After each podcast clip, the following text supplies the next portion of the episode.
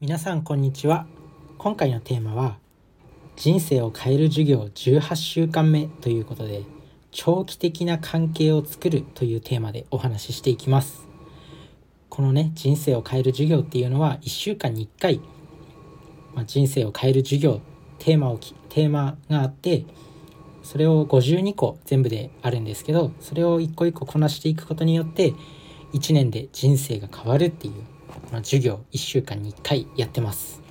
で今日はねその18週間目ということなんですけど今回のテーマは長期的な関係を作るっていうことです。これはセラピストのデイビッド・シュナーチさん長期的な関係にはいつか行き詰まり状態が訪れるとしています。これはカップルがいさかいにより身動きが取れず解決の糸口を見いだすことができない状態のこと。ちょっとした言い争いとかではなく繰り返しててくる解決不能に思えるようないざこざの多く親族関係とか子供とか経済的問題または性行為に関連している問題でどんな教育を子どもたちに受けさせるべきかとか理想的な性生活の頻度はどれぐらいでお互いがどんな時に性的興奮を覚えるのかといったようなこと。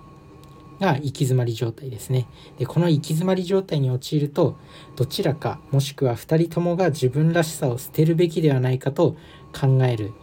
みんなみんなそう考えますよね。でも自分の信念を守るのか妥協してパートナーとうまくやっていくのかそのどちらかの選択を余儀なくされますでこの状態からカップルとかがね関係が最終的に離婚っていう形をとったりして肉体的関係肉体的とか感情的に別の状態になったりすることは、まあ、決して珍しいことじゃない最近だと結婚しても約3分の1が離婚するなんていうふうに言うんですけどでもシュナーチさんセラピストのデイビッド・シュナーチさんはこの行き詰まり状態っていうのを個人的な成長と対人スキル向上のための重要な分岐点として捉えているんですね。まあ、こういった行き詰まり状態を乗り越えるとまた一歩自分が成長できるっていうことです。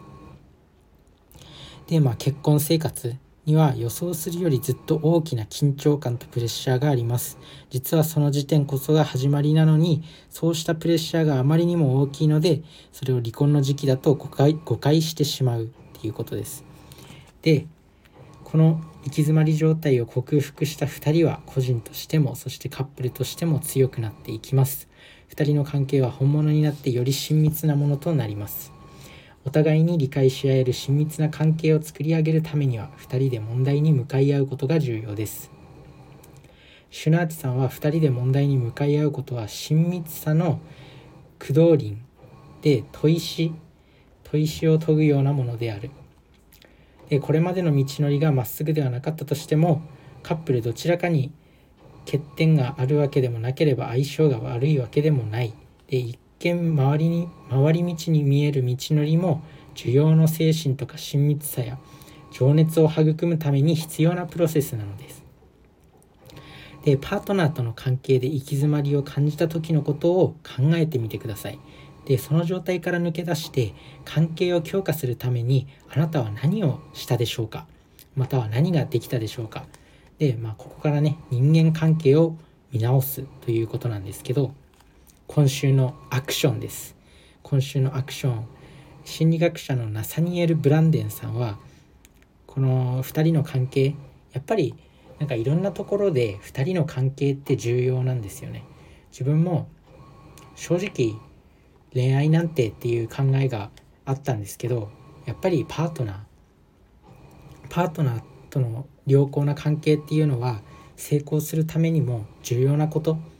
で世界の大富豪を見てると約9割の人が結婚生活幸せな結婚生活を送っているっていうデータもあるんですね。なのでやっぱパートナーとのその関係っていうのはとても重要なんだと思います。でこの心理学者のナサニエル・ブランデンさんっていうのは文章完成ワークっていうのを考案してでこのワークを行ってま人間関係を見直していこうっていうことなんですけど、まあ、文章ね文章完成ワークを埋めていこうっていうことなんですけどまあこのね文章完成ワーク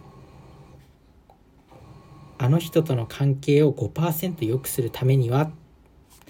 もし私があと5%心を開けば